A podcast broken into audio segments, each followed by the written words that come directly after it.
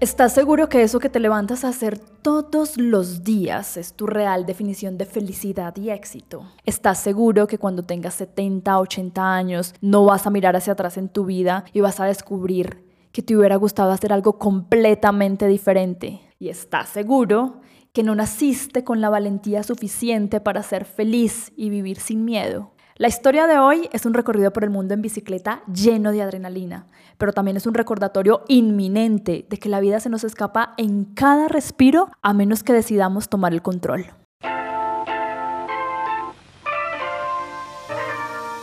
Bienvenidos a Sinceramente. Desde siempre he tenido curiosidad por entender cuándo y cómo nos convertimos en lo que somos, pero en búsqueda de respuestas trascendentales y definitivas es fácil perderse. Acá nos permitimos ser reales sin importar nuestros miedos. Y a través de conversaciones con expertos intentamos descifrar lo que nos mueve, lo que nos inspira y lo que nos detiene. Yo soy Krishna Jaramillo y esto es Sinceramente.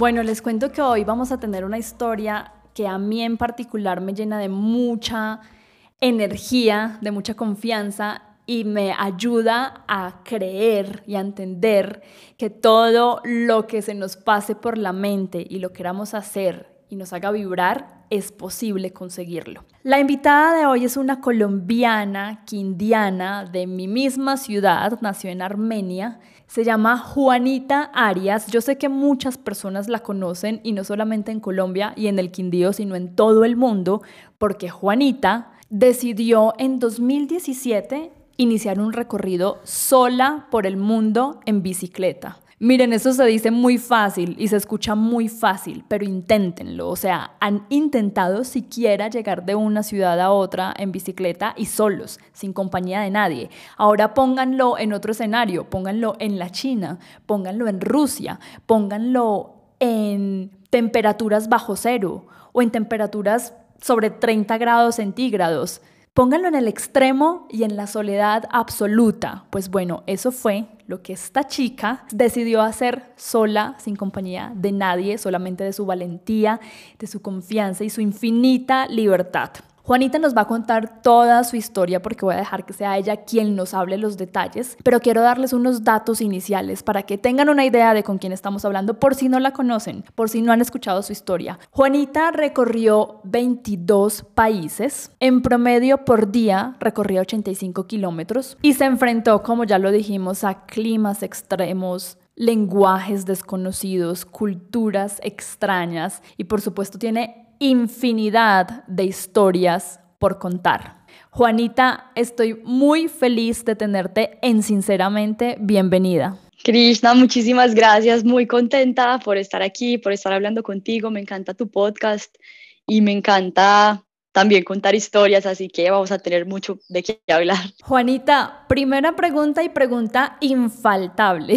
Cuéntanos ¿En qué momento te surge la idea de irte a recorrer el mundo en bicicleta? Creo que fue una idea con la que crecí. No tengo un momento en el que dije, me voy a recorrer el mundo. Sí tengo el momento en el que dije, me voy a recorrer el mundo en bicicleta, como el medio para recorrer el mundo, pero siempre quise recorrer el mundo. Crecí con esa idea en la cabeza, no sé por qué, porque crecí en una familia tradicional, digamos, con una cosa diferente que ahora lo puedo contar, pero una familia cero aventureros, digamos, mi mamá no duerme en otro lugar que no sea en la casa, nada de viajeros, en cambio yo siempre como con un espíritu súper viajero, súper aventurero y siempre dije yo quiero recorrer el mundo. Cuando tenía 17 años y me gradué del colegio, tenía un novio que hoy en día es uno de mis mejores amigos después de 15 años y con él nos fuimos a viajar por Sudamérica, nos fuimos a viajar en bus y después de eso como que ratifiqué que como mis ganas de, de, ver el mundo, de viajar por el mundo, como que ahí me sentí muy yo, ahí de verdad como que me conecté con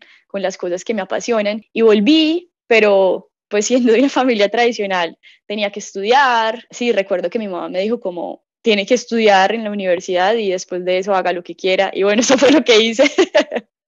después me fui a recorrer el mundo en bicicleta, pero yo tenía la responsabilidad más o menos la obligación de estudiar la universidad, entonces cinco años y medio que fueron muy difíciles para mí porque estaba haciendo algo que no quería hacer, o sea, yo tenía muy claro que era lo que quería y era viajar ver el mundo. Yo siempre le decía a mis amigos, yo me voy a graduar y al otro día, o sea, yo me voy a graduar y voy a tener un tiquete comprado para irme para cualquier parte, pero yo me voy a ir, o sea, yo no quiero empezar a trabajar y la vida de oficina y de la ingeniera, no, eso no era lo que yo quería. Y me di cuenta un día que llevaba un año y medio trabajando en una oficina, haciendo lo que yo siempre había dicho que no iba a hacer. O sea, me gradué y a los dos días ya tenía un trabajo en Bogotá y era un buen trabajo con una empresa muy reconocida ah, en Colombia de ingeniería. Entonces me fui, ya como no, no tuve ni siquiera tiempo para pensarlo. Después de un año y medio fui consciente que estaba haciendo lo que siempre había dicho que no iba a hacer. Y lo más impresionante de todo es que yo estaba contenta, yo no estaba triste, yo estaba bien y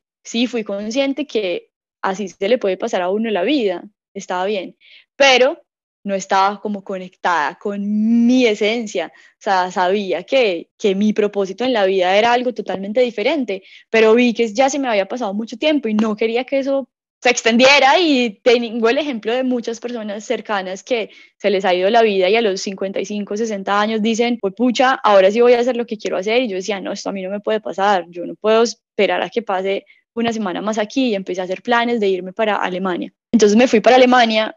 En ese momento la forma de, de salirme de esa vida fue de pronto como un autoengaño, no sé cómo se, se diga desde la psicología, pero yo me monté en la película que yo quería hacer una maestría en Alemania. Yo, o sea, yo en este momento tengo claro de pronto que eso no era de verdad lo que quería. Yo lo único que quería era salirme de ahí y esa es la forma fácil, porque claro, era mucho más fácil decir, ahí en la oficina, por ejemplo, o a mi familia, que yo me iba a ir para otro país a hacer una maestría, que decirme a otro país a recorrer el mundo. Pero después de seis meses en Alemania dije, bueno, yo de verdad esto no es lo que yo quiero hacer, o sea, seamos sinceras y esto no es lo que yo quiero, yo quiero es viajar. Tuve, digamos, un mes, me acuerdo, muy intenso.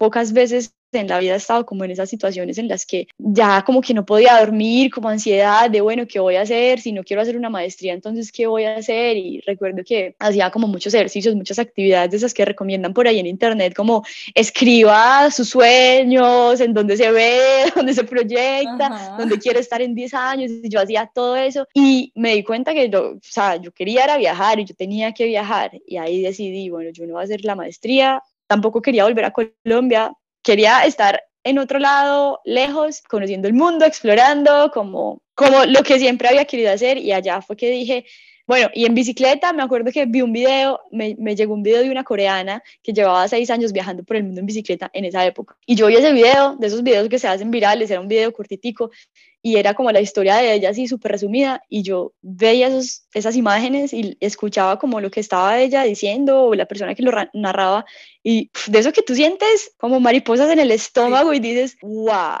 ¿qué es eso tan increíble? Yo quiero hacer eso. Y empecé a leer de mujeres que viajaban en bicicleta, empecé a meterme como en ese mundo de los viajes en bicicleta y dije, esto es lo que yo quiero, o sea, esta es la manera en la que yo quiero viajar. Aparte, pues lo que te digo, yo siempre había estado conectada con la bicicleta, ese instrumento, esa maquinita me ha encantado. Entonces ahí dije, yo voy a hacer esto que hizo esta chica y luego me di cuenta que muchas otras mujeres lo habían hecho y dije, bueno, si otras lo han hecho, yo también lo voy a hacer. Y preparé todo y seis meses después estaba en Vietnam, empezando un viaje muy largo en bicicleta sin haber viajado nunca antes, pero allá cumpliendo mi sueño. Tú nos das, Juanita, en esta primera parte de la conversación dos claves que creo que es importante que las personas que nos están escuchando lo empiecen a poner en práctica o lo empiecen a poner en el plano en el plano propio, personal. Lo primero que tú nos dices es que tú siempre supiste que querías recorrer el mundo y era lo que te hacía vibrar. Claro, me imagino que muchos de nosotros nos identificamos con ese mismo sueño y deseo, pero por muchas razones de pronto no lo cumplimos.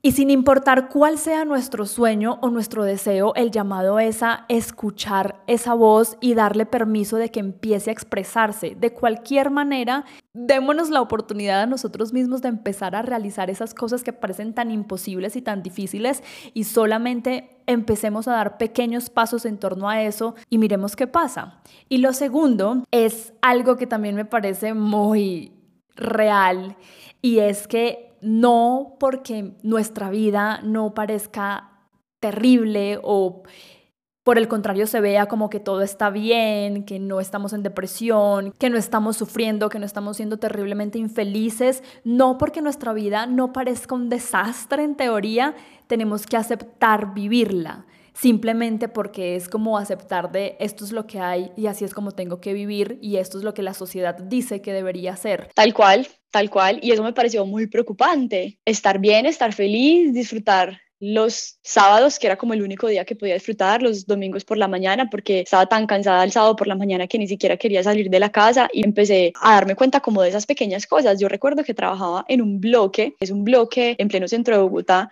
trabajaba en el último piso, en el quinto piso y trabajaba en una oficina que era en el centro del bloque, ¿sí? Era como un cubículo en la mitad, entonces ni siquiera yo decía, esto no puede ser, ni siquiera podía ver el sol. Wow. No me entraba aire a la cara. Yo decía, a veces me daban como unas ganas de ir y ver el sol y tenía que pedirle permiso a mi jefe porque los jefes estaban en la parte externa como del bloque, los jefes tenían ventanas y todos nosotros en la mitad. Entonces yo le decía como, Miguel, ¿me dejas asomarme un ratico por la ventana? Y como que yo me asomaba por la ventana y decía, veía los árboles, veía el sol y decía como, uff, no, yo esto no puede, o sea, esta no puede ser la vida, al menos no la mía, porque eso también es algo que he aprendido, cada uno tiene una vida diferente, o sea, no está mal que una persona se quiera quedar metida ahí en ese cubículo, si eso es lo que a esa persona la hace feliz, ¿cierto? De pronto, en algún momento de la vida pensé que todos necesitábamos estar afuera y ahora he entendido que no. Entonces yo decía, no, yo no me, ¿qué es esto? Yo salía a las cinco y media de la mañana de mi casa porque también decía, tengo que aprender algo más que lo que estoy aprendiendo en la oficina y no se me puede ir la vida solamente ahí, entonces tengo que aprender algo. Me metí a clases de inglés y entonces, claro, el único tiempo que tenía era de 6 de la mañana a 8 de la mañana, entonces me metí a clases de inglés de 6 de la mañana a 8 de la mañana. Luego, cuando decidí que me iba para Alemania, entonces iba a clases de alemán de 6 a 8 de la mañana, iba a clases de inglés de 6 de la tarde a 8 de la noche y me estaba enloqueciendo. Entonces no veía el sol porque por la mañana estaba en clase, por a las 6 de la tarde que salía, pues ya estaba prácticamente oscuro, llegaba a la casa a las 8 de la noche, terrible, y yo a veces, no sé, se me rompía algo y bueno, lo quiero coser, tengo que comprar una aguja, tenía que esperar a que fuera sábado, o sea, si se me rompía el lunes, tenía que esperar a que fuera sábado para ir a comprar la aguja, yo decía, no, no, ¿qué es esto? Yo no quiero vivir así. Pero, pero sí, no estaba abrumada ni nada y trataba de disfrutar lo que más pudiera los sábados y los domingos y, y, salir en bicicleta, estar en el sol, me iba para los parques, colgaba la hamaca en los parques. no estaba deprimida, estaba bien, pero a, mi vida le faltaba chispa. yo le digo como en modo avión, entra uno como en un modo avión y en el que se le va así la vida. Y yo solo imaginarme que, pucha, ¿cómo será la vida en China? ¿Cómo será la vida en Turquía? ¿Qué comerán en África? ¿Cómo se verá la gente? Entonces, como todas esas preguntas, y bueno, pero tengo, si tengo toda una vida para ir y verlo yo, pues yo no me voy a quedar aquí en esta oficina. Definitivamente habías nacido para cumplir tu sueño y si no lo hacías se te iba a salir por cada uno de tus poros. Pero entonces, Juanita, ¿cuál es ese momento exacto en el que tú dices, aquí estoy, cojo mi bicicleta, empaco y empiezo? ¿Cuándo fue? Sí, bueno, Llevaba seis meses en Alemania, o sea, la idea era estudiar un año alemán y después empezar a aplicar una maestría y quedarme allá. Y a los seis meses de estudiar alemán, dije, pues dije, no, yo no me quiero quedar acá, yo tampoco me quiero devolver, o sea, ¿para qué estoy estudiando una maestría? Para devolverme a Colombia a una empresa como la que estaba, teniendo una vida como la que tenía, no. Y entonces ahí fue que empecé como en esta crisis que te digo y que sí, como mucho, muchas preguntas. Yo creo que una de las cosas que hizo como que yo tomara esa decisión más o menos rápido fue que estando en Alemania, una amiga tuvo un accidente y se murió. Era como una amiga de infancia, de esas personas que pues como que de alguna manera siempre están en tu vida y para mí pues mi misma edad, un espíritu aventurero, teníamos muchas cosas en común y, y ella se murió y para mí eso fue como, yo llevo más de, no sé, casi un mes todos los días pensando, levantándome como ansiosa de qué va a pasar en enero, ¿será que sí me voy a recorrer el mundo? ¿O será que qué hago? ¿Cómo lo digo? O sea, con un montón de, de miedos, de dudas, de sustos, de enfrentarlo, de, de, decirle al mundo, hey, esto es lo que yo quiero, yo ya no voy a hacer una maestría, yo me voy a ir a recorrer el mundo. Entonces, me puedo morir y estoy sufriendo porque no soy, la gente está esperando de mí otra cosa, entonces estoy entre, ¿será que hago lo que quiero hacer o hago lo que la gente quiere que yo haga? O sea, yo me quiero morir y si me muero recorriendo el mundo, pues me muero haciendo lo que yo quiero, yendo tras mi sueño, pero yo no me quiero morir en una oficina y que después digan, ay, ella soñaba con recorrer el mundo, no, se murió recorriendo el mundo. Eso es Pero... paradójico, eso te iba a decir, porque en tu caso particular, en tu sueño particular, es un riesgo muy grande irse en bicicleta a recorrer el mundo. Y uno de esos miedos es, es, que se puede accidentar, algo le puede pasar, usted se puede morir y no me voy a dar cuenta porque quién me va a avisar si está en la mitad de la nada en una ruta donde nadie la conoce o lo que sea. Y lo que tú estás diciendo es muy paradójico porque todos vamos a morir y creo que hay dos maneras de morir ahora que lo dices y una es haciendo lo que viniste a hacer y haciendo lo que amas y la otra es morir postergando esa muerte, postergando como que, como que es una agonía en vida, como que no estás completamente vivo porque tienes miedo de vivir, porque si vives demasiado, a lo mejor te mueres antes de lo que deberías. Sí, creo que hay gente que termina muriéndose en vida y no necesariamente en una depresión, no necesariamente en, un, en una tristeza, ¿no? En un modo avión perpetuo del que nunca salen. Yo no quería que eso me pasara, me parece demasiado triste. Ahí fue que dije, no, esto, o sea, esto no me va a pasar y si me muero, me quiero morir sintiéndome completamente viva. Y ahí fue que dije, me voy. Ahí fue que hice las llamadas que tenía que hacer a mi mamá, a mi hermano, que eran las dos llamadas más importantes. Y chao. y fue entonces ahí en Alemania donde tú cogiste tu bicicleta, cogiste tus cosas y te lanzaste a la ruta. No, entonces yo ahí me faltaban seis meses para terminar como el intercambio, de todas maneras yo lo quería terminar, me quedé ahí y esos seis meses me sirvieron como para planear qué hacer, dónde comprar la bicicleta, dónde comprar el equipaje, dónde salía más barato, dónde eran mejores. Yo ahí ya había decidido que me iba para Vietnam. La decisión de Vietnam fue solo porque dije como me quiero ir como lo más lejos que pueda de mi casa, de Colombia. Entonces era como África o el sudeste asiático y le dije a un amigo que trabaja en una agencia de viajes que me buscara por favor el tiquete más barato que encontrar el sudeste asiático y me dijo, mira, encontré un tiquete a Ho Chi Minh. Ho Chi Minh queda en la punta de Vietnam, como en la punta del sudeste asiático. Geográficamente me pareció el lugar perfecto para empezar como al otro lado y empezar a devolverme. Me empecé a dar cuenta que eso era como la ruta que más o menos todos los ciclistas hacían. Empecé a contactar almacenes de bicicletas allá y algunas cosas pedí que me las compraran aquí. Mi mamá me ayudó con cositas que ella me hizo, maletas que ella me, me hizo pues como en la máquina de coser, no sé qué. Y me fui a Vietnam y allá ya había más o menos como hablado con un almacén de bicicletas que me vendió la bicicleta. Ok, Juanita, estoy aquí entonces haciendo el recorrido mentalmente contigo y listo, estás lista, tomaste la decisión, tienes lo que necesitas. Pero me surge una duda y creo que sería la primera pregunta que uno se haría justo cuando ya estás a un paso o a un pedalazo de empezar la ruta y es qué es eso esencial debería llevar conmigo. Y lo veo más allá de lo material y lo físico y los objetos. Te lo pregunto en el sentido de cómo fue la manera y de qué manera alimentaste tu alma, tu mente y tu espíritu para tener la fortaleza de empezar la ruta. A ver, hay varias cosas. Yo creo que la confianza es algo muy importante que te tienes que llevar y no solo como para la ruta, sino como para cualquier cosa. Aquí voy a responder algo que no respondí antes. Creo que a pesar de que sí, crecí en una familia muy tradicional, mi mamá, digo yo, como que nos crió con libertad. Ella nos dio mucha libertad. Nosotros no teníamos, digamos, claro, sí reglas, pero ella nos permitió a mi hermano y a mí ser.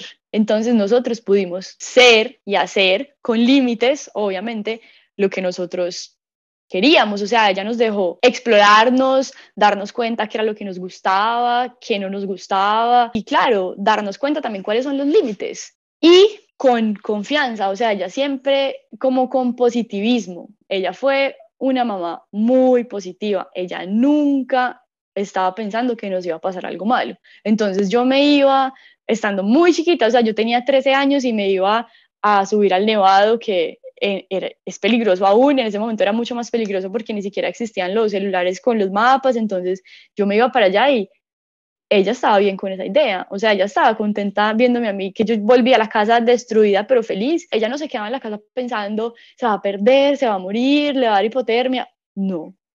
Entonces nosotros estuvimos siempre muy contagiados, al menos yo creo que siempre tuve y tengo como eso muy metido, como esa confianza de que no me va a pasar nada malo y si me pasa algo malo, le voy a ver el lado bueno. Creo que eso lo aprendí de ella, eso lo aprendí en la casa. Entonces eso es algo esencial para salir hacer un viaje en bicicleta y para todo, como si tú te arriesgas a hacer algo pensando que sea cual sea el resultado, lo vas a agradecer de alguna manera, no, estar, no estás pensando de antemano que va a ser un resultado negativo. Eso ya es ganancia. Tengo una imagen en la cabeza cuando salí de Vietnam el primer día y como que salí de la ciudad y me encontré con una autopista llena de tractomulas y pensé, juepucha, ¿qué es esto? O sea, ¿yo qué estoy haciendo? Y voy para España, o sea, yo estaba en Vietnam y yo ya sabía que iba para España, o sea, yo decía, voy para España, yo en este momento me río de eso porque yo no tenía ni idea de lo que era un viaje en bicicleta, Nunca había viajado con equipaje. Ese fue mi primer día y yo decía, voy para España y me voy a encontrar con todas las autopistas, las carreteras, ¿y será que esto va a ser así? Fue pucha. Y ahí como que se me aceleró el corazón mientras intentaba cruzar esa avenida, pero yo nunca pensé, una tractomula me va a atropellar. O sea, yo pensé, ojalá no me atropelle, pero de verdad pensando que, o sea, yo, yo nunca pensé que una tractomula me fuera a atropellar. Y creo que eso es de pronto lo que hace la diferencia entre algunas personas. Muchas personas siempre están pensando, o muchas mamás se quedan en la casa pensando, la va a atropellar una tractomula, la van a robar, la van a violar. Nos, a nosotros nunca nos transmitieron ese miedo. Obviamente, y eso también lo he aprendido, creo que antes era demasiado, demasiado confiada como pensando que estoy protegida por el universo y creo que sí lo estoy, pero también hay que ser, hay que ser realista también, o sea, en el mundo hay lugares peligrosos, el mundo es un lugar peligroso sobre todo para las mujeres, entonces hay que cuidarnos, pero ¿para qué pensar de más las cosas negativas, que el, el resultado negativo, que claro, existe la posibilidad de que ocurra, pero para qué adelantarnos a los hechos no tiene sentido, entonces mejor pensemos lo bonito, entonces yo creo que el arma más importante cuando vas a salir a hacer un viaje o cuando vas a enfrentarte a algo que te da miedo, algo que tiene riesgo, es pensar lo bonito. Existe la posibilidad de que pase lo feo y si pasa lo feo, yo trato de, si me pasa algo malo, le voy a tratar de encontrar el aprendizaje y al menos te pasa sabiendo que te arriesgaste a hacerlo y creo que eso también es muy valioso y no te quedas pensando cómo hubiera sido si yo me hubiera ido a hacer un viaje en bicicleta. O sea, no, sería una persona súper frustrada. Completamente. Ok, Juanita, tú acá dices también algo muy importante y creo que es algo que es un factor diferenciador. Tú nos dejas ver un poco cómo fue tu vida creciendo, qué libertad tuviste, te dieron confianza, te dieron la posibilidad de poder encontrar tus propios límites y también encontrar quién eras en realidad, lo que te gustaba, lo que te apasionaba, experimentar la vida y experimentarte a ti misma dentro de la vida. Pero considero que eso es un privilegio porque en la mayoría de los hogares, en la mayoría de las situaciones, no sucede así, por muchas razones sociales, educativas, culturales, lo que sea, pero es más que todo un común denominador que no hayamos crecido en una familia tan libre y que nos permita explorarnos a nosotros mismos. Te lo digo yo por experiencia propia. Yo soy hija única, mis padres se separaron, se divorciaron, siendo yo, estando yo pequeña, y fui muy protegida por mi mamá, entonces yo no podía salir después de determinada hora del día, irme a acampar a alguna montaña porque con quién va a estar, bajo qué influencias, cómo nos vamos a comunicar, bueno, todo ese tipo de cosas. Fui muy resguardada y eso hace además que uno crezca alimentándose de los miedos de otras personas, de los miedos de mi mamá, de los miedos de mi papá. Empiezan a vinculárselos a uno, empiezan a imprimírselos a uno y por supuesto estás creciendo y no te estás dando cuenta que todas esas creencias limitantes al final nunca han sido tuyas, sino que alguien más te las dio. ¿Cómo puede uno empezar a despojarse de esos miedos y a reconocer que no son míos que no son cosas que se hayan formado por mí, sino que alguien más me las dio. ¿Cómo me puedo empezar a despojar y a quitar esas capas para vivir de manera más tranquila y para poder arriesgarme a conocer y a experimentar mis propios sueños? Yo creo que hay que arriesgarse. Yo pude irme a hacer un viaje en bicicleta porque mi contexto fue como conté que fue, ¿cierto? Entonces, claro, para mí, digamos, entre comillas, fue un poco más fácil porque, porque yo tenía una programación positiva, digamos. Entonces, las personas que tienen como ese, eh, eh, otra, otra programación, o sea, siempre es posible quitarse esa programación, pero claro, toma tiempo, es un proceso. Claro, yo tengo miedo, mucha gente piensa que yo no tengo miedo. Claro, yo tengo muchos miedos y tengo los mismos miedos, o sea, yo salí sola muerta del susto. Yo me he dado cuenta que tú tienes miedo y cuando lo enfrentas, cuando vas hacia ese miedo y llegas a lo que te da miedo y resulta que es que no es tan miedoso. Yo llegaba a situaciones que yo decía, de verdad yo gasté tanto tiempo pensando que eso, que, tanto miedo, sintiendo tanto miedo, para nada. ¿Cuáles eran esos miedos, por ejemplo, para que recuerdas? ¿Cuáles eran esos miedos no sé, que recuerdas? Una bobada, por ejemplo, estar en la carpa sola, y ya se hace, hace oscuro, porque claro, yo todavía lo pienso, la noche es demasiado rara, o sea, yo siempre trato de pensar, pero es que es lo mismo que el día, pero la noche te da una sensación de inseguridad rarísima, como el hecho de no poder ver cambia todo. Entonces yo armaba mi carpa súper relajada en algún lugar donde yo me sintiera segura, cocinaba durante el día, cuando ya empezaba la noche, fue pucha, entonces yo como que ya se empezaba a hacer de noche y yo más bien me cerraba la carpa y qué, qué locura también porque la carpa es pues un pedazo de tela que te aísla de, o sea, no te aísla de nada, ni de un ladrón, ni de un animal peligroso, de nada, pero yo cerraba esa cremallera bien cerradita y yo ya me sentía segura. Y a mí me dan muchas ganas de hacer chichi cada rato y me dan ganas de hacer chichi, digamos, cuando ya era súper 10 de la noche, súper oscuro, y yo como que para salir era como, no, qué rabia, pero ¿por qué? No soy capaz de quedarme dormida con ganas de hacer chichi. ¿Qué hago? Nada, enfrentar el miedo, o sea, que hay afuera. Entonces, claro, en la película, un animal, que tal vea una luz por ahí, que tal escuche un sonido, no sé, tantas cosas que te llegan a la cabeza en todas las situaciones. Esto es una pequeña analogía para mí de la vida y lo pensaba mucho entonces yo salía con la linternita, así como que hmm, mirando para todas partes, ¿qué hay? Hacía chichi, volvía a la carpa y decía como, ay, parece que boba, hubiera salido a hacer chichi, no me lo hubiera aguantado tanto rato, hubiera salido, allá no hay nada, o sea, no hay absolutamente nada. Tú nos dices como una bobada, o sea, te daba miedo la soledad en tu carpa en la noche y a ti te parece una bobada, pero yo estoy pensando, yo me quiero imaginar en dónde tú ponías esa carpa, o sea, era al lado de la carretera, era una montaña, era al lado, me imagino que en muchos lugares, pero no es tan bobada como tú dices, o sea, realmente tiene un factor de que necesitas mucha valentía y mucha seguridad para tú decir, voy a poner mi carpita aquí al lado de la carretera por la noche y confiar en que el universo me proteja. Sí. Entonces, nada, yo trataba de buscar un lugar como donde la gente que pasara, si es que pasaba gente, no lo viera. Bueno, muchas veces yo le preguntaba a las personas de las casas, de las fincas, que si me dejaban acampar, por lo general me dejaban acampar, pero si estaba así como en medio de la carretera, solamente buscaba un lugar como escondido.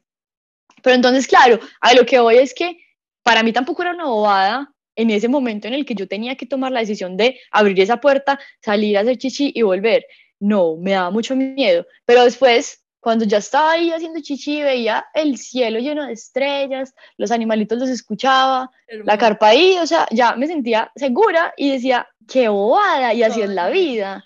Así es la vida. Estabas perdiendo de ese paisaje, de ese momento, haciendo chichi en medio de la nada, con el universo sobre ti. Solo porque me estaba imaginando cosas, solo por lo que mi mente estaba diciéndole a mi cabeza, mi cabeza me estaba diciendo que podía haber allá, ¿cierto? Entonces ahí es donde digo como no, no sobrepensar las cosas. O sea, si uno me pongo a pensar, no, es que qué tal allá un lobo allá afuera y me coma y es que los lobos comen gente y no sé qué, no, pues me orino en la carpa, ¿cierto? Pero entonces después de muchas noches así yo decía, no, ya, yo voy a salir y no creas, la última noche, antes de yo llegar a acá, Armenia, yo acampé en sola, en un lugar frío, eh, supuestamente peligroso y hasta ese momento, después de llevar dos años y acampando muchas noches en dos años, pero esa noche recuerdo pensar, creo que hasta publiqué algo en Instagram de esa noche como,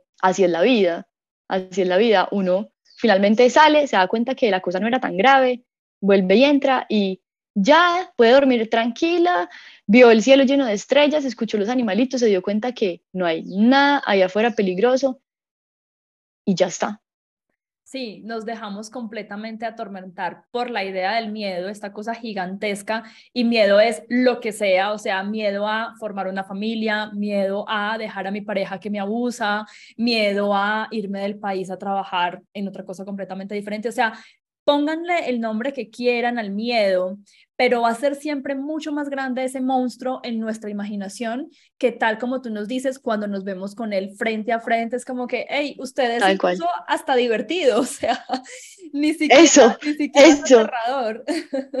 Yo no quiero ser la que se queda sentada en la orilla viendo cómo los otros se divierten muertos de miedo, yo quiero ser la que se monta con miedo, pero se divierte y se siente conectada con el río, con la adrenalina y con la historia que hay ahí.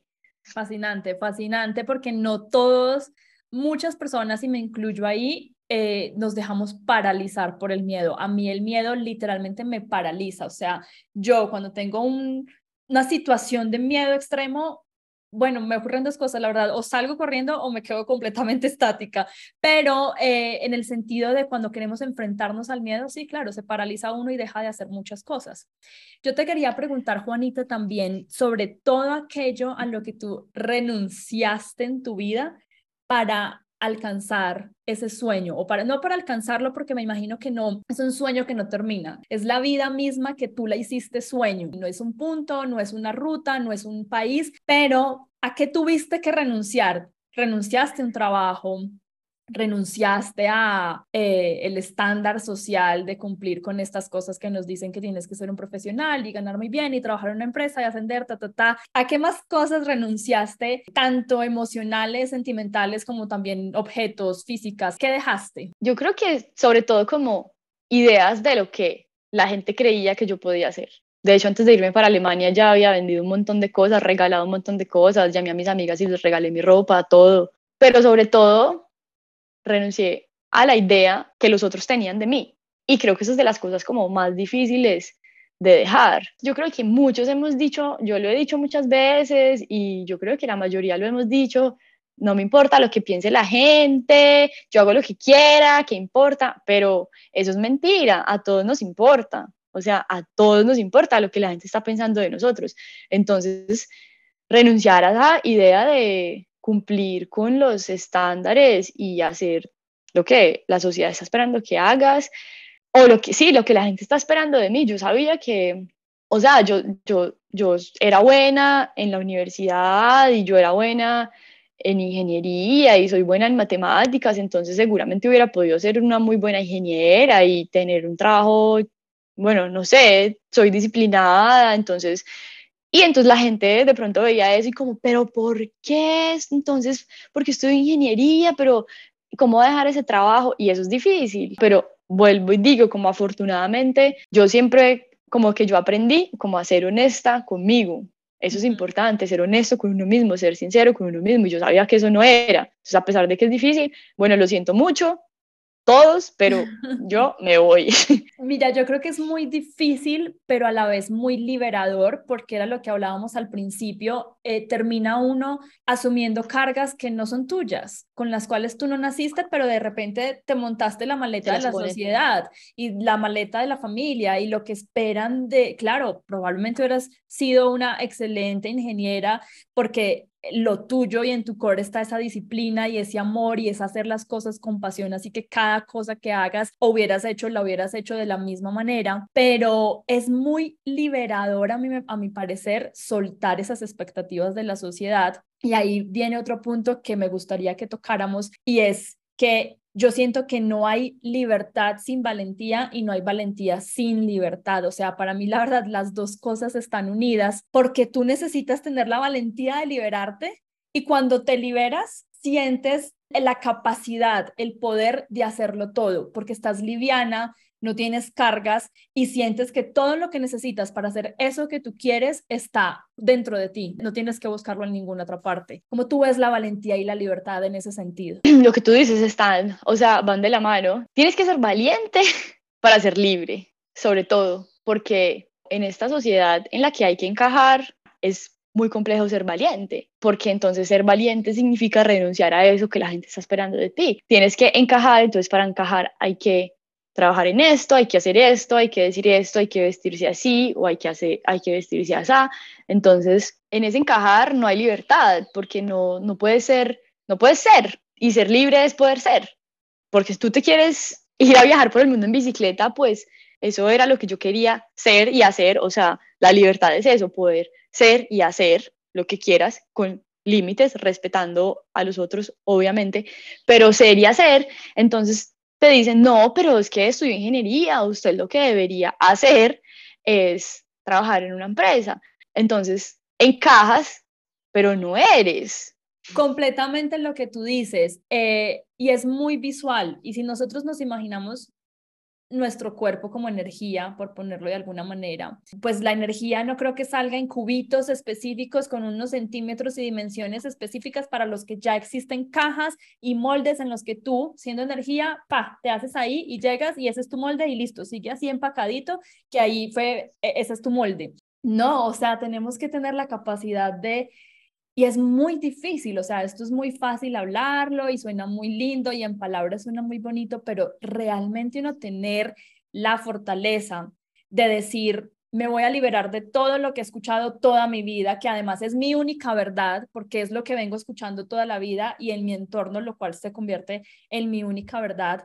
Y de ahí para adelante, liberarme de todo eso y empezar a descubrirme a mí, mi forma, mi esencia, mis fortalezas. Muchas veces yo creo que decimos, no, es que yo soy muy miedosa o soy muy tímida o soy muy insegura y no lo somos. Es simplemente que tenemos esas cargas encima y no nos dejamos ser. Volvemos a lo mismo de antes, es que hay que ser valiente para salirse de esa cajita. ¿Por qué? Porque si nos importa lo que piensen los demás, entonces tú quieres ser la que se viste todos los días de fucsia, pero es que te da miedo que cuando salgas a la calle vestida todos los días de fucsia, ¿qué va a decir la gente? Y a mí me han criticado mucho, y, pero con cualquier cosa que hagas te van a criticar, ¿cierto? O sea, aún yo creo que piensan que estoy desperdiciando mi vida y desperdiciando, estoy desperdiciando la ingeniería y cada vez me importa menos. Hay que aprender también a ser como selectivo de qué opiniones, qué opiniones escuchas, qué opiniones te importan. Entonces, estamos también en un mundo donde la gente no, no está siendo valiente con sus vidas, ¿cierto? No está, no está arriesgándose a lo que quieren, entonces están criticando sentadas en, en un lugar cómodo, porque pues la comodidad es como lo contrario, yo creo, como que a la valentía. Para salirte de esa zona cómoda hay que ser valiente. Bueno, y lo dice Brené Brown, algo así como se, mide la valentía de acuerdo a qué tan vulnerable estás dispuesto a ser. Ahí está. Entonces eres tan valiente según qué tan vulnerable estás dispuesto a ser.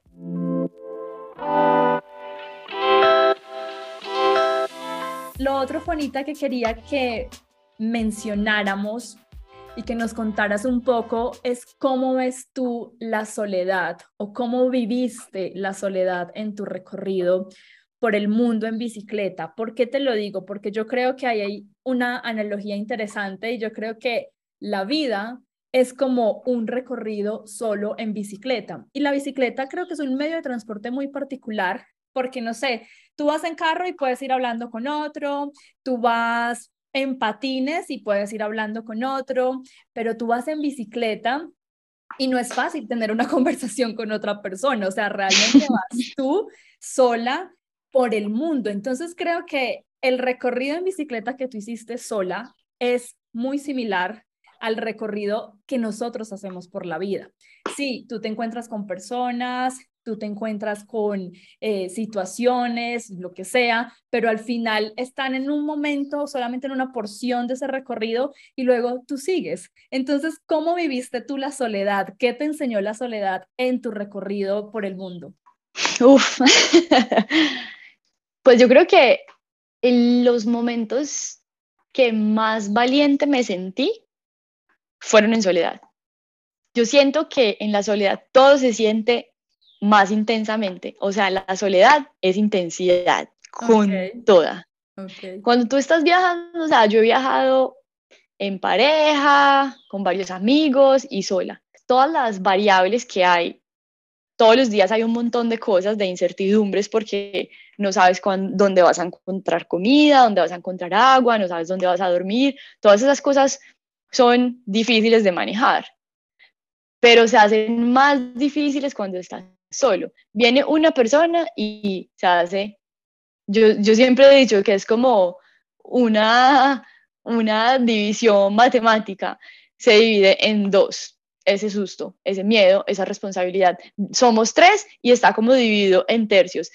Entonces, cuando estás solo tienes el 100% de la responsabilidad, toda la responsabilidad es tuya. El miedo, la incertidumbre, qué voy a comer, como todas esas responsabilidades, tengo que tomar una buena decisión de dónde voy a dormir, entonces todo, todo, todo es como más intenso. Si hay alegría, es como muy intensa, si hay rabia, es muy intenso. Yo recuerdo tener, digamos, como mucha alegría, pero cuando tú le puedes decir a alguien como, uff, ese paisaje está espectacular. Ahí como que soltaste un poquito esa alegría porque la como que la estás compartiendo con alguien, pero cuando la tienes tú y no la puedes compartir con nadie más y es como que ¿qué hago con tanta alegría? Es demasiado, entonces impresionante. Es todo todo todo más intenso. Cuando recuerdo, por ejemplo, tener rabia en un supermercado por algo, no sé, supongamos que alguien fue antipático conmigo en un supermercado y me da rabia y me voy con esa rabia y como que termino de pagar, me voy y llego y, estoy cocinando ya donde estoy acampando y digo, es que señor tan grosero, qué rabia. Y sigo pensando como en eso. Cuando estás con alguien dices como, ¿qué tal este señor tan grosero? Ya, y la otra persona te dice algo, se distraen y esa rabia se quedó ahí. Esa rabia se dividió ya y se fue. En cambio, te quedas con, que te quedas como con esos sentimientos solo para ti. Y eso es muy bacano porque yo creo que yo nunca había estado sola, tan sola tanto tiempo, o sea, creo que nunca había estado sola una semana, bueno, pues ahí estuve sola muchos meses. Recuerdo, por ejemplo, las mañanas en Rusia. No sé por qué siempre Rusia se me viene como a la cabeza cuando pienso en soledad y en nostalgia. Y me levantaba como, ¿dónde estoy? Y como que muchos días me pasaba eso, como que, ay, ¿dónde estoy? Estoy en Rusia, en la mitad de la nada, en la mitad de un bosque, acampando, sola. Tengo que hacer no sé, 80 kilómetros. Y ahí empezaba, ahí empieza toda la, todas estas cosas. Bueno, donde tengo que mirar el mapa, dónde voy a conseguir agua, dónde voy a parar, dónde voy a, sí, a cuánto está la ciudad más cercana. Entonces empiezan como todas esas cosas y como que unos segundos como a, que me abrumaba mucho, como que, uff, decía como, de eso que tienes que respirar profundo, como, bueno, no, calma. Para mí las mañanas en soledad eran muy difíciles. A veces me despertaba pensando que estaba como acostada con mi mamá y me despertaba como, no, no estoy, o sea, ni siquiera estoy en Colombia, estoy en Rusia, en un bosque, en medio de la nada. Uf, ¿qué es esto? Y yo empezaba el día como con mucha, yo no sé, era yo le digo nostalgia, pero no sé, era como una mezcla de todo, de preguntarme como, bueno, ¿y yo por qué estoy haciendo esto? ¿Para qué estoy haciendo esto? Y entonces yo ya empezaba como a pedalear, pero desarmaba la carpa así como con una sensación no tan chévere, como con una sensación difícil. Y empezaba a pedalear, ponía música y me empezaba como a coger todo lo contrario. O sea, era muy loco porque me empezaban a llegar como otro tipo de emociones, como yo sentía que a medida que pasaba el día, como que las emociones iban cambiando, pero intensamente.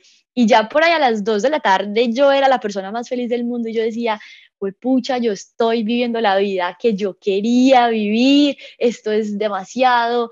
Y por ahí me encontraba con alguien, lo saludaba y yo ponía música duro y entonces haz de cuenta, imagínate, yo estoy en un camino donde no hay nada ni nadie, sola en una bicicleta con música duro, imagínate esto. Y yo ahí me sentía como que, uff, no, esto es lo máximo, o sea, de verdad yo sentí como la felicidad también así a flor de piel vas en la bicicleta, no tienes manos para hacer nada más. O sea, lo único que puedes hacer es pensar. Entonces yo solucionaba el mundo, me inventaba historias, jugaba conmigo misma, o sea, ¿qué no hacía? Pero todo en la cabeza. Entonces, y todas esas emociones entonces van llegando y van cambiando, pero entonces, sí, para mí, como que la soledad es intensidad, o sea, son los sentimientos más intensos que puedas tener, los tienes estando solo. Sabes que eso que tú mencionas con respecto a sentir esas emociones tan grandes y no poder compartirlas con alguien, con nadie, sino que son solamente tuyas, y tener esos momentos de absoluta felicidad que tú dices, ¿qué hago con toda esta felicidad? Yo creo que eso es lo más cerca que realmente una persona puede estar y no sé si tú practicas alguna clase de religión o las personas que nos escuchen, pero existe algo que eh, en el hinduismo y en el budismo es la iluminación y es que pasan estos monjes toda la vida meditando para encontrar la iluminación, que es ese estado de que te unes con el universo. Yo siento que, yo siento que tú tuviste estados de iluminación porque, porque estar así como tan llena de energía y es una energía que no la puedes expresar, pero se sale de tus poros y estás conectada con el mundo, con el universo. Para mí esos son estados impresionantes de conciencia que los, los pudiste tener una y otra vez. Impresionante, es impresionante. Sí, sí, sí, a mí me, yo creo que todos deberíamos darnos la oportunidad de vivir en soledad, así fuera, así sea una semana. Así sea un día, es que también estamos en un momento del mundo en el que no estamos solos y si estamos solos estamos con un celular y, y ahí no estás solo porque entonces, bueno, no te sientes solo porque estás chateando, viendo la vida de los otros. O sea, yo sé que no es fácil porque es que es, lo que te digo es un reto muy grande, lo que yo iba a decir ahorita, mi reto más grande era la soledad cuando, pues, no, no la soledad como tal, sino todo lo que trae la, soledad. Esas emociones intensas, yo llegaba a un supermercado y a veces me abrumaba porque me costaba como decidir qué cocinar. O sea, estás con otro, bueno, ¿usted qué quiere? Yo soy ese tipo de persona. ¿Usted qué quiere? No, ¿usted qué quiere? No, yo como lo que usted quiera. Pasta, listo, pasta, comamos pasta, ya. No me ponga a decidir, hágale lo que, lo que sea, relajada, todo bien. Pero cuando yo era la que tenía que tomar, yo entraba, yo entraba con una pereza a los supermercados y luego llevaba media hora ahí no había cogido nada, entonces ya miraba el reloj, no, me voy a coger la tarde para acampar, todas esas cosas, eso es lo más difícil de un, por ejemplo, de un día en la bicicleta, estando sola, eso es lo más difícil, no importa si es la subida más grande de todas, o sea, yo sola, digamos, hice gran parte de Perú sola y en Perú hay unas subidas impresionantes y yo eso era como lo de menos, o sea, lo demás era lo otro, la angustia de dónde vas a acampar, la angustia, el resto de angustias. Yo, yo creo que, que sí, que todos nos deberíamos dar como ese arriesgarnos, necesita valentía para estar solos, pero todos deberíamos, porque ahí encontramos cosas que nunca vamos a encontrar estando acompañados o estando con un celular en la mano. No, completamente. Y tú, a mí me surgió una pregunta, ahora que estamos hablando de soledad, y es, ¿cómo te comunicabas? ¿Tenías un sistema de comunicación de que tú todos los días hablabas con tu mamá o con tu pareja o con tu hermano diciendo, hola, mira, estoy acá? ¿O hubo momentos en donde de pronto estabas desconectada por semanas o por meses que ellos decían, ¿en dónde está mi hija, por Dios? ¿En dónde está mi hermana? ¿Cómo, ¿Cómo tenías ese sistema de comunicación? Siempre que estaba en lugares donde tenía que pasar, digamos, más de 20 días, porque claro, hay países en los que me demoré cruzando, como Rusia me demoré cruzándolo más de dos meses, China me demoré cruzándolo más de dos meses, pero hubo países que los crucé, no sé, eh, Suiza, por ejemplo, en tres días, Grecia en cinco, como país es diferente, ¿cierto? Entonces, si yo veía que me iba a demorar como un tiempo, que valía la pena comprar una SIM, entonces compraba una SIM y trataba de estar reportándome en muchos lugares. Afortunadamente aún no hay señal. Más o menos uno sabe para dónde va porque puedes verlo en el mapa. Si no hay muchas ciudades, muy seguramente no va a haber señal. Entonces yo también trataba como de avisar eso, sobre todo como que esa comunicación la tenía como con mi hermano. Vas conociendo el país, en muchos países hay internet, digamos, en las estaciones de gasolina. Entonces yo llegaba a la estación de gasolina, eso pasa mucho en Europa. Entonces llegaba a las estaciones de gasolina, llamaba a mi mamá o llamaba a mi hermano pero siempre trataba como de, decirle a mi hermano, por ejemplo, como avísele a mi mamá y sepa que en dos semanas más o menos no voy a tener internet. Sí, por ahí pasó, no me acuerdo dónde fue, que como que ya llevaba 10 días sin, sin decir nada y como que no sabía que eso iba a pasar, entonces sí empezaron como que mi hermano a escribirle a algún amigo como, oiga, usted sabe algo de Juanita, ya como así, pero vuelvo a lo mismo, como eso es chévere porque entonces en mi casa no prenden alarmas, sino como, bueno, no vamos a esperar a ver, seguro está bien, seguro no hay señal, como no ha pasado nada, como con esa confianza. Ok, interesante, interesante ese método de comunicación. Interesante que tu familia es calmada. Me imagino que si yo me desaparezco más de dos días de mi mamá, sin reportarme, o sea, me empiezo a aprender velas o algo por ahí. Eh, Juanita, yo quiero también que hablemos con respecto a cómo conservabas tú la convicción o el interés de llegar hasta ese primer final, de llegar hacia tu destino no es fácil. Tú mencionabas cuando ves las rutas, eh, veías las rutas y los desniveles que tenías por delante, a eso sumándole la soledad y a eso sumándole que, como tú ya nos dijiste, en soledad todo se magnifica. Entonces, ¿cómo tú conservabas la convicción de decir, lo voy a lograr? Esa pregunta me gusta mucho porque esa es otra de las cosas más difíciles que tuve en el viaje. Tener una razón para seguir cuando estás cansada, cuando llevas, es que siempre pienso en Perú, cuando llevas muchos días subiendo, bajando y, y miras el mapa y al otro día lo mismo y entonces de repente te encuentras en la mitad de una subida larguísima y vas en la mitad y te falta la otra mitad y ya estás muerta, como que ya hay hubo muchos momentos en que yo decía, ya no puedo más, o sea, como que mi cuerpo decía, no, ya no puedo más. Y me faltaba, no sé, digamos 10 kilómetros, pero 10 kilómetros subiendo son, es mucho. O sea, incluso recuerdo una vez en Georgia que me faltaba un kilómetro y yo sentía que no iba a, a, a poder hacerlo. Y mi cuerpo me decía, yo paré muchas veces, muchas veces pues en esos dos años tuve ese tipo de sensaciones que el cuerpo ya era como, no puede más. Pero es muy poderoso que la mente sea, de verdad, que uno siempre puede un poquito más. Y eso también aplica para la vida. O sea, uno siempre, uno muchas veces piensa que no, que uno da hasta ahí, pero no, uno puede, uno, uno siempre puede ir un poquito más. Entonces, yo me automotivé de muchísimas maneras, pero esa labura yo decía, no, yo puedo un poquito más. O sea, yo estoy segura que, o sea, este cuerpo tiene que poder un poquito más, que solo falta un kilómetro, ¿cómo voy a parar aquí? No, vamos para allá, vamos para arriba. Y, o sea, la mente maneja el cuerpo. Pero sí, me acuerdo también subiendo montañas y diciendo, pucha, o sea, ¿qué sentido tiene todo este sufrimiento? O sea, yo aún me pregunto esto, ¿qué, qué? Porque hay personas que, que disfrutamos tanto en medio de ese sufrimiento, porque es que es sufrimiento, o sea, se sufre, de verdad, o sea, yo pasé, yo pasé un mes sin bañarme y eso no es chévere, tampoco es horrible, te vas acostumbrando a todo, pero hay que hacer cosas difíciles para continuar con un sueño. Entonces, darte esa motivación es difícil, pero siempre había una razón. Yo me acuerdo también de pensar mucho, muy cansada, preguntándome todas esas cosas que estoy haciendo. Decía, yo estoy aquí porque yo decidí estar aquí. O sea, yo estoy peleando por mi sueño y yo un día que estaba en la oficina, muy cómoda, sin tener que hacer ningún esfuerzo físico, decidí hacer esto. Y pensaba, yo prefiero estar aquí que metida en ese cubículo en la mitad del edificio sin poder ver el sol. Prefiero estar aquí chupándome el sol, sudando, queriendo llegar ya a armar mi carpa, que estar allá en una vida, entre comillas, normal. Yo sí quiero estar aquí, ahí me motivaba, bueno, otro poquito más, otro poquito más, hasta que llegué. Siempre llegaba pues a, a donde tenía que llegar al final la fortaleza, por supuesto, estaba en ti, dentro de ti, dentro de tu sueño.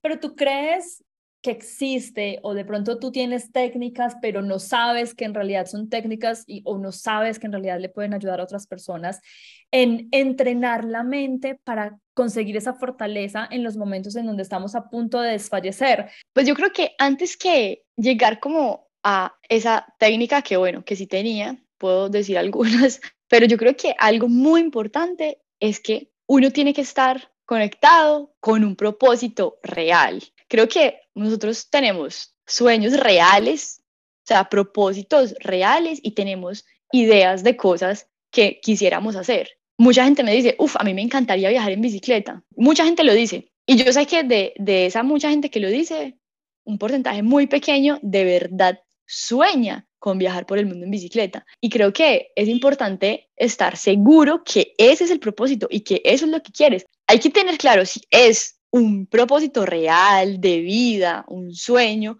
o es simplemente una idea. A mí pasa mucho, yo, a mí me llegan ideas todos los días, uy, yo quiero montar esto, lo otro, y digo, bueno, pero ¿será que sí me le arriesgo con toda? O simplemente, claro, a uno le gustan muchas cosas en la vida, pero hay que aprender a, leer y a entender si eso sí es lo que nos mueve con toda. Necesitamos como tener esa sensación de... Y que te pertenezca a ti, porque yo puedo decir, es que yo quiero hacer lo que Juanita hizo porque a Juanita le fue súper bien y se ve maravilloso y mira todo lo que experimentó, pero es lo que tú hiciste y entonces yo me estoy copiando de tu idea y de tu sueño y los sueños no se copian, o sea, los sueños yo tengo que saber cuáles son mis sueños, tiene que ser mío. Yo creo que entonces si uno ya está con ese, si uno ya está claro en ese objetivo, en ese propósito, sabes que es el tuyo, que es tu sueño, que vas tras él, como yo creo que era el mío, o sea, yo sé que ese de verdad era mi, mi propósito, mi sueño.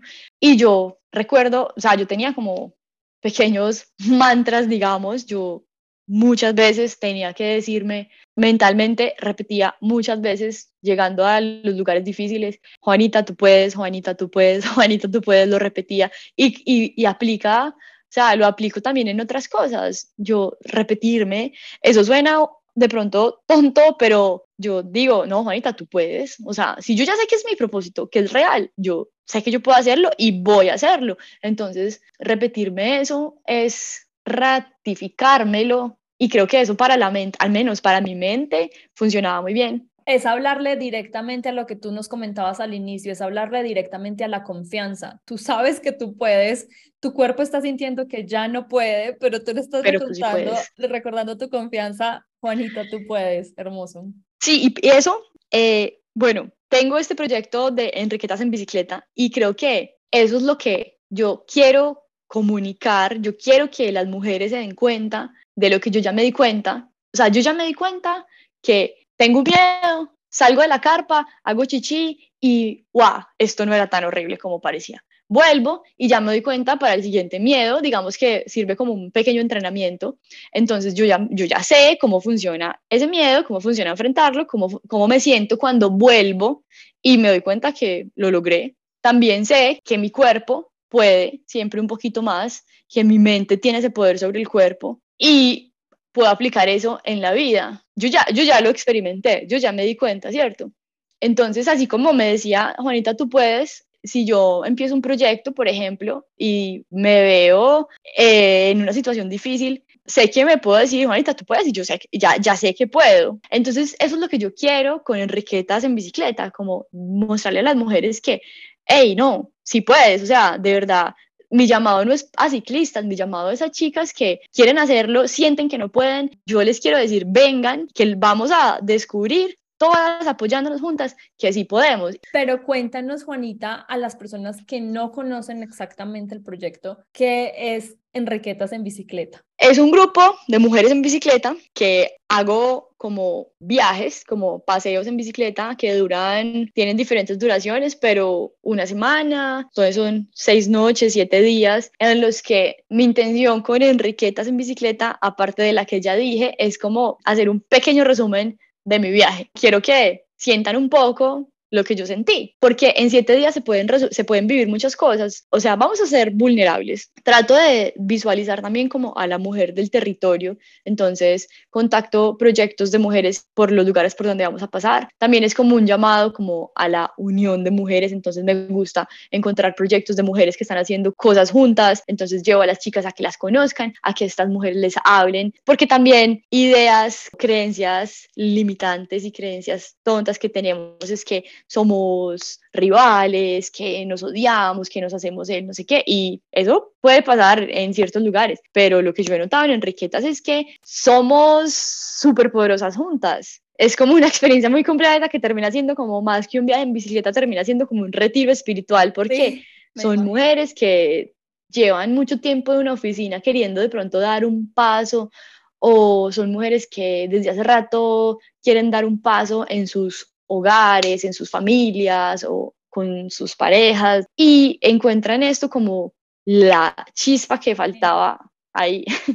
¿Y cada cuánto lo haces? ¿Lo haces en Colombia por el momento, alrededor del eje cafetero? ¿En qué lugares estás? Los que he hecho los he hecho alrededor de como en el eje cafetero, pero quiero en algún momento, pues ese es uno de mis sueños, como hacer uno internacional, o sea, me sueño con un grupo de 15 mujeres, no sé, en Turquía, que es un país difícil para viajar como una mujer sola. Es, como perfecto, entonces vámonos todas, nos cuidamos entre todas, no nos va a pasar nada todas juntas, ya. Hermoso, hermoso Juanita, esto es la historia de vida tuya todo lo que te compone a ti en muchos sentidos da para horas y horas y horas infinitas de conversación.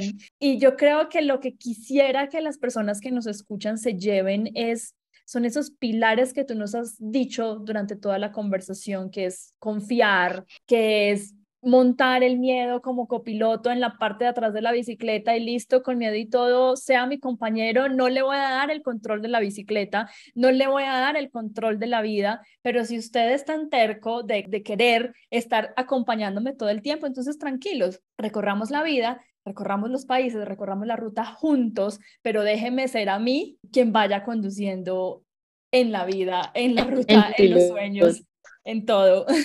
Entonces, Juanita, ya para finalizar, ¿qué mensaje tú quisieras darle a esas personas que nos escuchan? Como decíamos, no se trata que escuchen este episodio y ahora cojan una bicicleta y digan, mi sueño, qué curiosidad, es el mismo de Juanita y ahora me quiero ir a recorrer el mundo, sino de que las ayudemos a encontrar su sueño, que las ayudemos a liberarse y después de liberarse, encontrar esa valentía. ¿Qué consejos tú le darías a esas personas? Primero, encontrar el propósito. Creo que de ahí parte todo. Eso toma tiempo, pero creo que es como de los encuentros más importantes que hay que tener en la vida. Y no es solo uno, uno tiene muchos propósitos en la vida. Después, confiar en que cuando uno está conectado con ese propósito, Dios, el universo o en lo que sea que crean, va ayudando a que las cosas se vayan por el camino que se tienen que ir obviamente con esfuerzo y con dedicación, pero es muy lindo cuando uno encuentra ese propósito, se conecta con ese propósito y empieza a trabajarle a eso y todo se va poniendo donde tiene que estar. Y siempre tratar de pensar en lo lindo, porque muy probablemente esas cosas malas no van a pasar, entonces para qué perder el tiempo pensando en ellas. Y lo que decía es abrir la carpa, salir y que ese miedo se quede ahí mientras uno hace chichi y mira el cielo lleno de estrellas. La mejor analogía. Un recorrido espiritual, mental, para encontrarte contigo misma y que además hoy en día ya nos estás dando la oportunidad a muchas personas, por ahora en Colombia, por ahora en el eje cafetero, de poder experimentar un poquito no solo el recorrido en la ruta, sino el recorrido hacia adentro hacia lo que somos, hacia quiénes realmente somos, cuáles son nuestros miedos, cómo vencerlos, dónde encontrar la valentía y dónde encontrar la libertad. Así que Juanita, de verdad, muchas gracias por haber estado con nosotros en Sinceramente. Tu historia inspira, tu historia es digna de que muchas personas la conozcan y la adapten a su forma de vida, la adapten a a sus necesidades y a sus sueños, porque como decíamos, no se trata que todos vayan a coger una bicicleta, se trata de que todos cojan el rumbo de su vida. No, a ti, Krishna, muchísimas, muchísimas gracias a todas las personas que están escuchándolo. Yo siempre soy muy feliz compartiendo estas historias, hablando de mi viaje, de Enriquetas. Cuéntanos dónde te pueden encontrar. estoy en Instagram como lajuana.bike y ahí mi Instagram está lleno de historias, de cosas que pasaron en mi viaje, que siguen pasando, pequeños viajes que hago ahora. Entonces, me encanta viajar, pero también me encanta contar historias. Entonces, es un, un buen lugar para leer cositas.